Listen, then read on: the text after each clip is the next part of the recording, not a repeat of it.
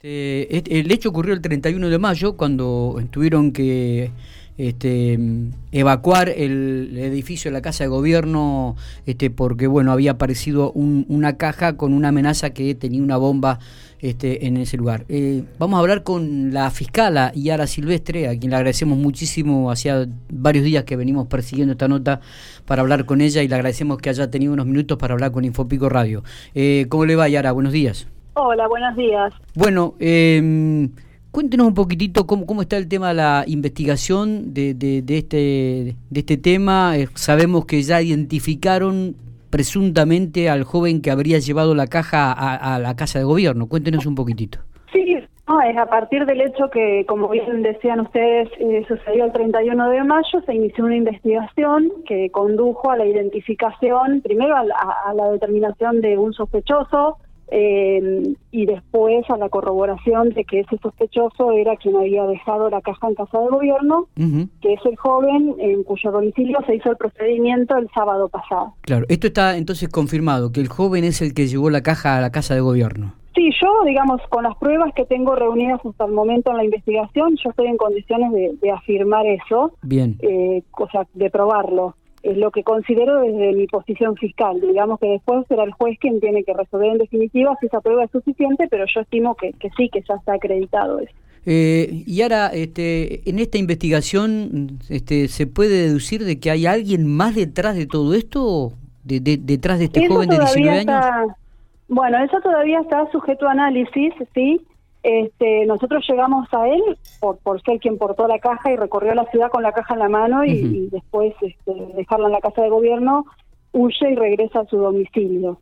Eh, yo estoy esperando ahora los resultados de las pericias sobre las computadoras y sus teléfonos, eh, los teléfonos celulares eh, que secuestramos en el domicilio, justamente para verificar o, estas circunstancias, es decir, o corroborar que hay personas detrás o descartar esa posibilidad y quedarnos con que este chico actuó solo.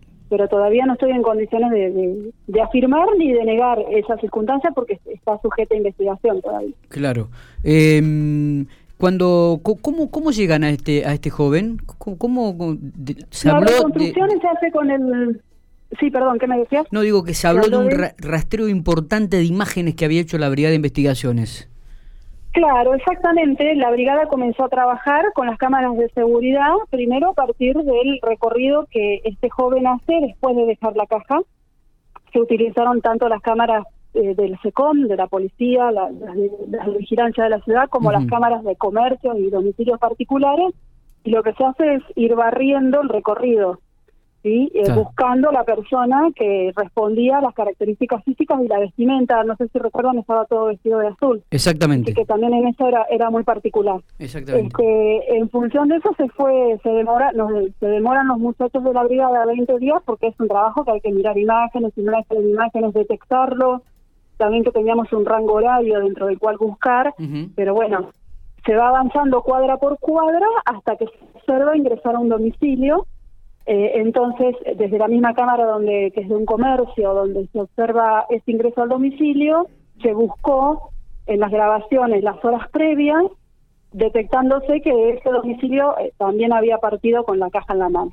Y lo que se hizo después fue el recorrido, la operación inversa, reconstruir el recorrido inicial hasta casa de gobierno.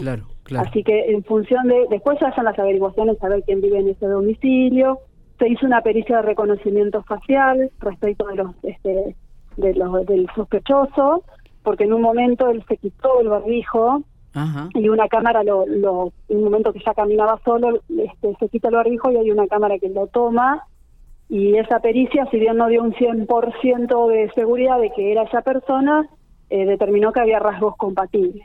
Entonces ya con esos elementos se pudo pedir la orden al juez para eh, ingresar al domicilio de él. Algunos medios habían este, rescatado que él mismo le reconoció al padre que había sido él el que había llevado la caja. ¿Es cierto esto? Claro, él cuando estábamos en la casa, en el procedimiento, cuando la policía ingresa primeramente y yo ingreso de manera prácticamente inmediata después que, la policía lo hace, eh, él no estaba, había salido con el padre, así que lo fueron a buscar eh, vinieron y cuando le explico yo al padre las circunstancias que motivaban que estuviéramos ahí en su casa con la policía, el chico dijo, sí, papá, fui yo. es todo lo que dijo.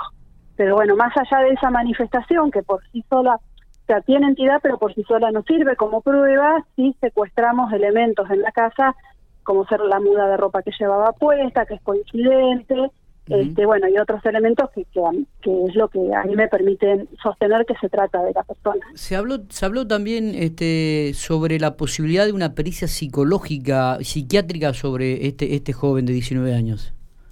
Sí, se va a realizar. Eh, yo estoy esperando ahora los informes. Eh, el procedimiento se hizo también con el acompañamiento del equipo abordaje, eh, de abordaje de incidentes críticos de policía, con una psicóloga Estoy esperando primero el reporte de ellos para después, con esos elementos, pedirle al juez la realización de una pericia. Eh, eh, y ahora, ¿esto tiene alguna pena? Este, ¿cómo, cómo, cuáles son los cargos y, qué pena puede llegar a tener esto? El delito que se investiga es el de intimidación pública y la pena que tiene es una pena máxima de seis años de prisión. ¿Sí? de comprobarse de que digamos de que la conducta del joven reúne todos los requisitos para, para constituir el delito no eso ya por ahí es producto o, va a ser producto de un análisis más profundo este, de tipo jurídico. Pero en principio él en este estado de la investigación está acusado de ese delito. Eh, ¿Hubo en el transcurso de, de las versiones periodísticas alguna información respecto a que el joven había intentado enviar un mail o algo para hackear alguna cuenta de, de la casa de gobierno. ¿Esto es así? Sí, no, no un hackeo. Eh, no, fue así. Mira, cuando después del hecho eh, y de que Gastón Lang se presentara en la brigada para hacer saber que había recibido un mensaje donde un grupo autodenominado Los Amigos de Mónica se adjudicaban el hecho. Claro.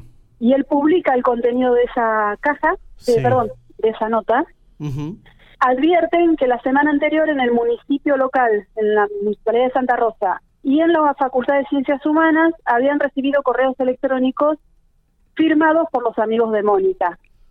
Esos correos invitaban a ingresar a un link eh, que de haberlo hecho no sucedió afortunadamente, eh, lo que hacía era disparar un virus troyano. Claro. es un virus que, que, destruye el sistema informático de la cosa la computadora a la que ingresa la destruye. No soy experta en eso, pero sería como la, explicación más este, sencilla. Eh, no se llegaron a ejecutar, pero lo que sí quedó constituida es una tentativa de daño informático. Está todo en la misma causa y también será objeto de investigación si esos mails los envió este joven u otra persona. Claro. E, este joven ya recuperó la libertad, ¿no? El mismo sábado.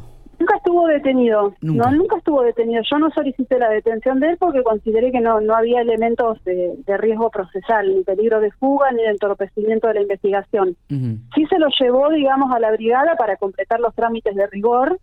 Este, y luego de eso regresó a su domicilio con su familia. Eh, y ahora, ¿cuáles son los pasos a seguir entonces en esta causa?